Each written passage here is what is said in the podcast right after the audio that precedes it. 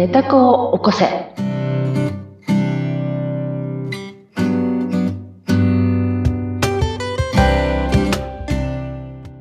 皆様こんにちは。ネットコークスの秀香です。はい、ご一緒するのは水野ゆきです。ひでかさん、今回もよろしくお願いします。はい、よろしくお願いします。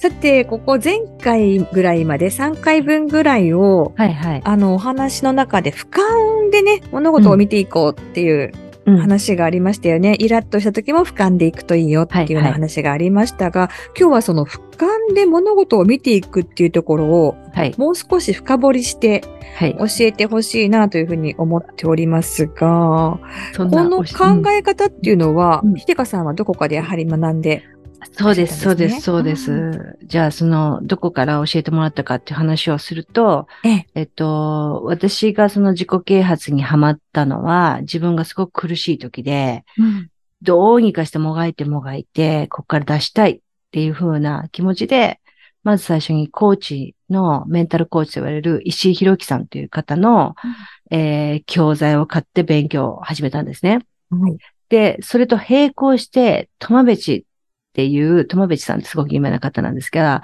その方の本も並行して読んでたんです。ただ、当時の私は、その二つがミックスできなかったんですね。理論が違うように思ってたわけです。でも、今はそれが統合されていて、ええ。同じこと言ってるっていうのがわかるようになってきたんですね。うんそのきっかけとなったのが俯瞰っていうところなんです。はい。同じ話をしてたなって。言い方は違うし、えっ、と、ツールも違うし、やり方も違うんだけれども、えっ、と、同じことを言ってた俯瞰するっていうことがいかに大事かっていうことを二人ともに言っていたっていうことに気がつきました。うん。えっ、と、そのきっかけがどんな感じだったかとちょっと話すと、うん。えっ、と、トマベチさんが言ってたのは、うん。望むっていうことは実は不足から来てるんだよって言った話があったんですね。何かを欲しいって思う、したいと思う。これは不足っていうものがあるから望むんだよって。うんうんつまり何でも達成しちゃった人っていうのはもう不足感がないから、はい望むも何もなくてものすごくフラットなんだよっていう話をした。ニュートラルだっていうええ。うんうんいや、その意味が全然わからなかったのね。うん。でもそれって、もう全然俯瞰してるわけですよ。すごく抽象度が高いというか、うん。あそこまで行けば、もう何やっても叶っちゃうわけだし、うん。何やっても思い通りの人生で、うん、そういう究極の世界があるんだなって、なんとなく今点が線になりつつあるんですね。うん。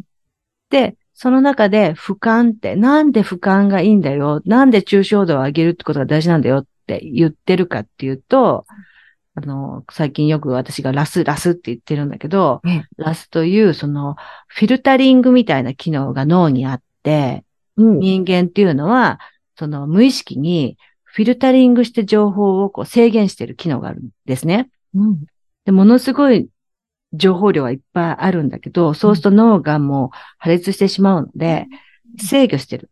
脳が生き延びるために、ええフィルタリングしている機能。それをラスという。へえ。それは何、どういう、あの、ことかというと、例えばゲーム好きにはゲームの広告しか目がいかないんですね。うんはいはい。で、私はエルメスがすごい好きなんだけど、うんエルメス好きにはエルメスのことしか広告見えないんです。ビトンは入ってこないんですよ。うんうん。で、で、それはラスという脳みその、その、負担を制限するための機能ですと。うん自分にとって重要な情報だよってインプットすると、それをずーっと探し続けるとうんいう機能なんですよね。うん。とすると、不足ばっかり見てると、うん。不足の方ばっかり、これが足りない、あれが足りないって言って見てると、うん。例えば税金が高くなりましたとか、うん、ね。あと給料が下がりましたとか、うんそういうことばっかり見てると、そういう情報ばっかりがフィルタリングされてくるわけですよ。うんそして、それがどんどん現実化していくっていうことになっちゃうんだよね。自分の中に起きてきちゃうってことですね。起きてきちゃうってこと。うん。それがまず一つ、前、はいずっと実験してることなんですけど、うんです。じゃあ、それを逆にパターンもできますよと。望む方にずっとラスを機能を使えば、うんエルメスのことばっかりが情報出てくると。うんうん例えば、みぞちゃんだったらどんなブランドが好きか聞いたことないんだけど、どんなブランドが好きとかある？ブランに、あの、ないですが、うんそうどんなことが好き？どんなことが好きかな？でもあの、美味しいもの食べたいとかって思いはあるので、うん、やっぱりあの、美味しいものの広告は熱い目がいっちゃいますよね。美味しいもの広告情報ね。うん。美味しいものばっかりがこう、私なんかに多分いっぱいあるんだと思うの情報がね。美味しいものはここが美味しいよって。うん。うん、で、美味しいものを食べると幸せだからだよね。うん、うん、そうだよね。そうすると、そのラスの機能っていうのを使いこなせばこなすほど、そういう美味しいものがバーッと見えるんだけれど、うん、けれど、ゴールっていうか、自分の求めてるものは自分が幸せなことじゃないですか。はい。うん。で、でも幸せなこと、食べること、美味しいもの食べること以外にも多分幸せなことってあるはずなんだよね。うん。うん。だけど、美味しいものの情報しか見ないように脳がなっちゃうと、うん、いや、こういう幸せ、あなたにとってこういう幸せがあるよっていう情報が見えなくなっちゃうんだよ。うん。ラスがどんどん働くから。で、本当はあなたにとってこういう情報も幸せになることだよって教えたいのに、うん、で、見せてるのに、脳は見なくなっちゃう。このことキャッチできない。キャッチできない。このことを心理的盲点って言ってスコトーマって言うんだそうですけど、スコトーマだ。見えない。目の前にある有益な情報を見逃してしまう。自分が幸せになるための、幸せを感じるための情報を見逃してしまう。じゃあ、この見逃すことをなくすためにどうしたらいいかって、これがまた俯瞰しろっていうことで、上から抽象度を高めろと。そうすると見逃すことをなくなるようになるよと。スコトーマがすごくさちっちゃくなるよって。うん、つまり、ラスの機能を使えば使うほど、スコトーマがいっぱい出ちゃうから。じゃあ、このラス機能は、ちょっとこう、ボリュームを絞っといた方がいいってことですか？うん。でも、ボリュームして絞れないやん。だって好きなものは自分はそれだと思ってるからさ。見えちゃいますよね。見えちゃうでしょ？じゃあ、どうすればいいのって。うんうんで、で、その友道さんが教えてくれたのは、高い視点で物事を見る癖をつけなさいと。やっぱ訓練ですか？訓練で。俯瞰しなさい、抽象度を上げなさいっていうことをすごくトレーニングによってできるから、それをやれっていうわけだよね。はい。で、じゃあ例えば、まあ、アクセサリーが欲しいとする。私はエルメスが好きだとするじゃない。うん、エルメスが見えなくなっちゃうから、うん、そうじゃないと。自分がそのアクセサリーを身につけてどうなりたいかって、どう見られたいか、どういう気分になりたいかがゴールだよね。うんうん、それから、そういう視点で見なさいと。うんそういう、そういう視点で見ることによって、あなたにとってエルメスじゃなくてもしかしたらなんか違うブランドの方がもっと幸せな気分を呼び戻すかもしれないという情報が見えてくると。心理的、あの、盲点。もっとこんな素敵なデザインがありますよとか。そうそうそうそう。心躍るものがありますよっていう。そうそうそう。うん。そういうのが、あの、見えるようになるよって。だから、自分はそのアクセサリーが好きなんだけど、そのエルメスのファッションリングを得ることによってどう自分がなりたいか、どういう幸せを感じることか、感じたいのかっていう視点に立ちなさいって。で、それを、まあ、無意識に、あの、入れ込むことで脳が、うんその情報だけじゃない、ちゃんと有益な情報も見えるようにしてくれるよっていう、そういうことを教えてもらったんですね。なるほど。すごい難しいんだけど、うん、難しいんだけど、さもありなんと思ってるのは、ええ、私が夜中に、もうものすごいウィンドウショッピングするわけですよ。そうでしたね。ウィンドウじゃなくて、なんて言うんだっけ、あれ。ネットショッピングか。ネットショッピングですね。はい。うん。めちゃくちゃすると。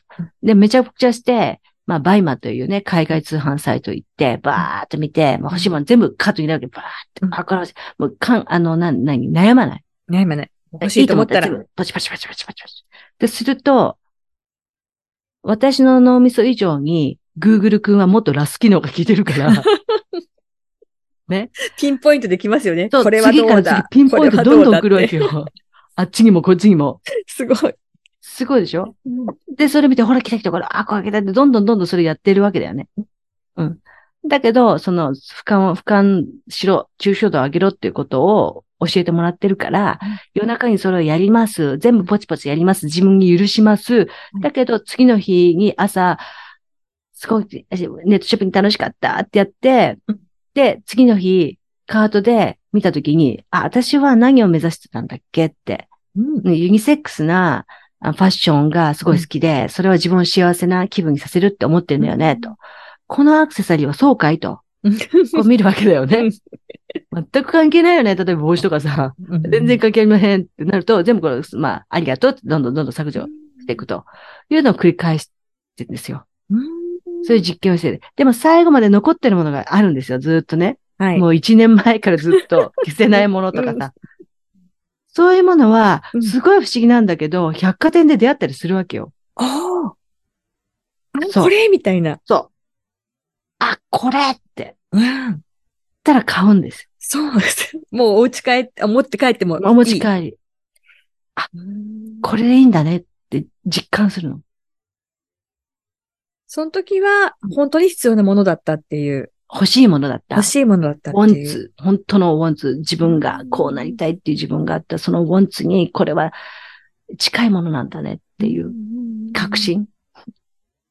チャンスそうですよね。でもそこに行くまでに、やっぱり一度その、ちょっと俯瞰で物を見るっていう時間が必要になってくるわけですね。練習？時間というか練習。私練習してる？実験。そうだ。それが実験なんですね。そう、実験。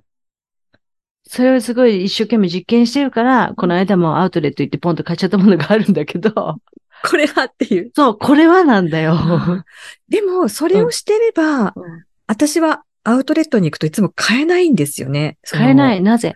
あれもこれも良くて。うん。それはそれこそカートに、そう、カートに入れるばっかで、うん、で、結局最後買わずに帰っちゃうんですよ。うん。で、それじゃあ進化させて、うん。進化させて、それ私の夜のネットの BUYMA じゃん？ BUYMA ショッピングじゃん、で、それを次の日に俯瞰してみて欲しいわけです。自分どうなってるからってダメなんで、ダメってか、終わっちゃってたらそれでおしまいなんですよね。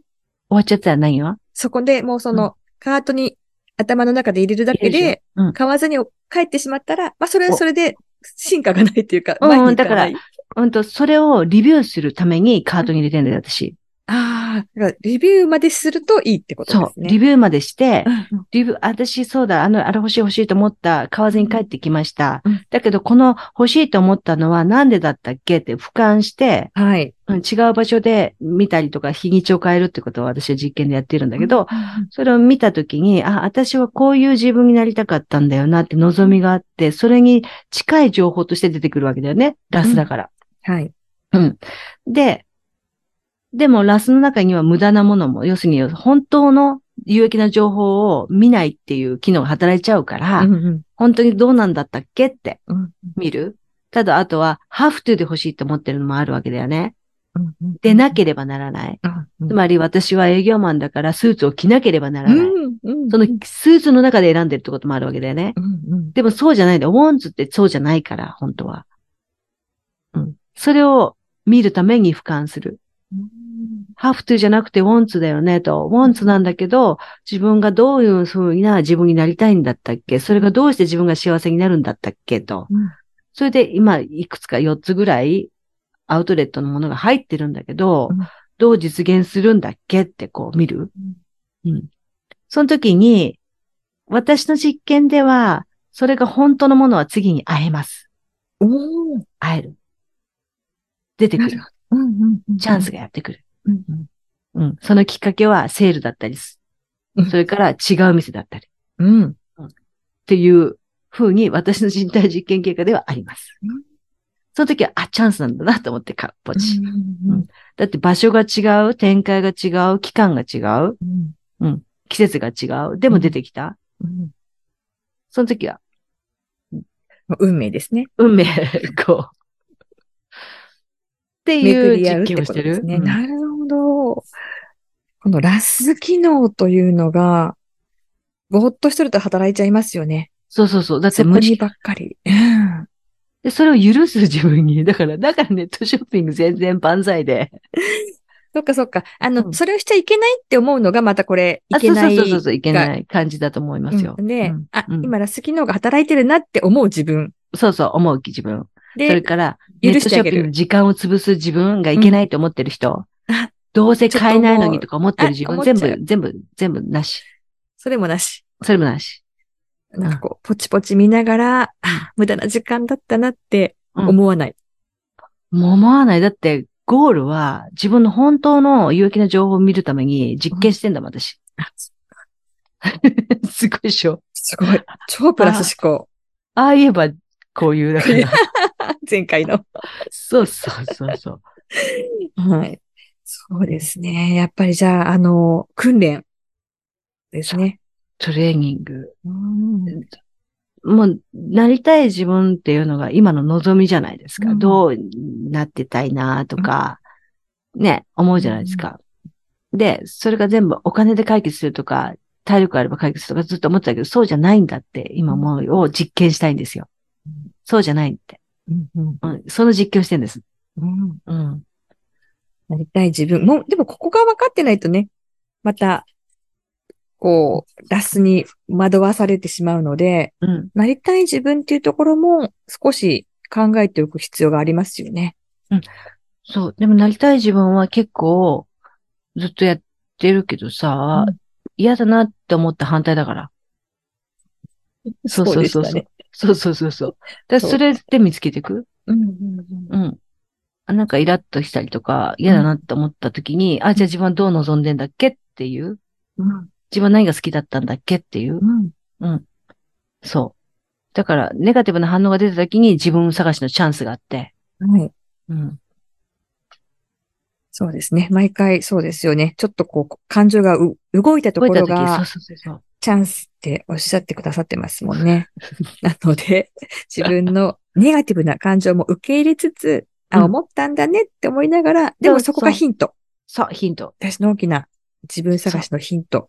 自分探しのヒント幸。せになるにはどうしたらいいかっていうのがわかるヒントそう。ということでそ、う。取り組みながら、でもそこがちゃんとしてると、こうのんラスに惑わされることがなくなるっていうことですもんね。うん。まあ、人体実験途中なことではございますけれども、うん。うん。うんなんかこう、自分を責めることがなくなった。この無駄買いをしたとかさ、うん無駄な時間を費やしたとかさ、うんそういうのが一番無駄だと思うんだよね、今は。うん。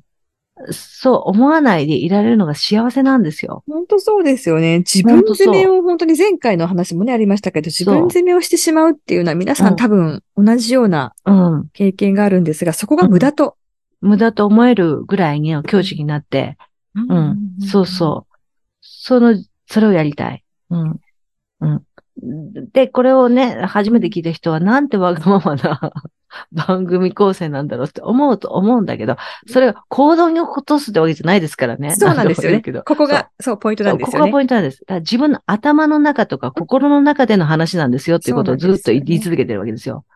例えばそ、前々回でしかの嫌いな人がいてもいいっていうのは、だから意地悪をしといて、するとかじゃなくて、そうそうそうそうそうそう。無視するとかじゃなくて、そうそうそう。この人のこと私嫌いなんだ。うん。そう。そうっ。ていう以上で。も、あの、普通に接するう。そう。もちろん。大人として、そう。きちんと、そこはする。そう。だからその行動と、うんうん、思ってることを、これを分けて、はい。うん、きちっと、うん、っていう実験をすごく一生懸命やってます。うん。で、だんだんそこが合ってきますってことですよね。だんだんそその。う全然気になんだ、本当不思議なんだけど、これやり出してから嫌いな人とか嫌だなと思う人、激減したから。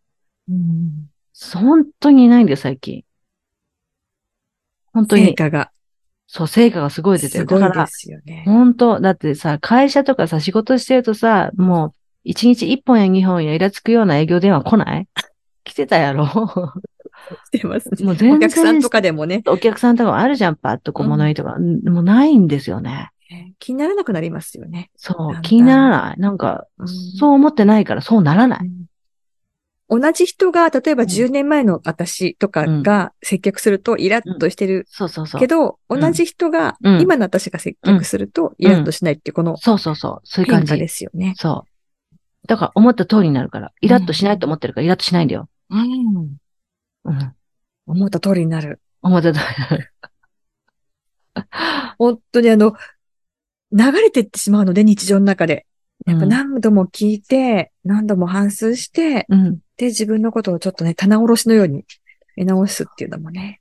もう、なんか、あの、あるリスナーさんから、うんあの、嬉しいコメントがあったんですけど、ええもう、もう、聞きまくってますと。ネタ子ネタ子を。嬉しい。もう、作業、作業中に、もう BGM にしてますっていう、あの、方がいてうん、あの、その人がもう本当に、あこういうことかって思ったことがあ、これねって、すごく発見がありましたって言ってくださった方がいて、そうなの、そうなの、そうなのって。うん、私自身も今それをやってるし、ええっていうことなんですよね。うんうん。そうです。みんなで一緒にやっていくっていうのがまたこの番組のね、一つの醍醐味だったりもしますから。ぜひ、はい。そう、皆さんも教えてください。同じようなね、この人体実験のシェアをしていくというのも楽しみの一つでありますから、ぜひ皆さんあの人体実験もお知らせいただきたいなと思います。はい、ぜひお願いします。ど、どこにアンケートフォームがあるかを、そうですね話するとですね。あの、ネタ高校生の概要欄に、えー最後のところに URL を貼っております。アンケートフォームになっているので、えーどんなことでもいいので、お知らせいただくと嬉しいです。お待ちしております。はい。ぜひ皆さんアクセスしてください。ということで、ひでかさん、今回もどうもありがとうございました。ありがとうございました。うん、今日も楽しかったね。また聞いてね。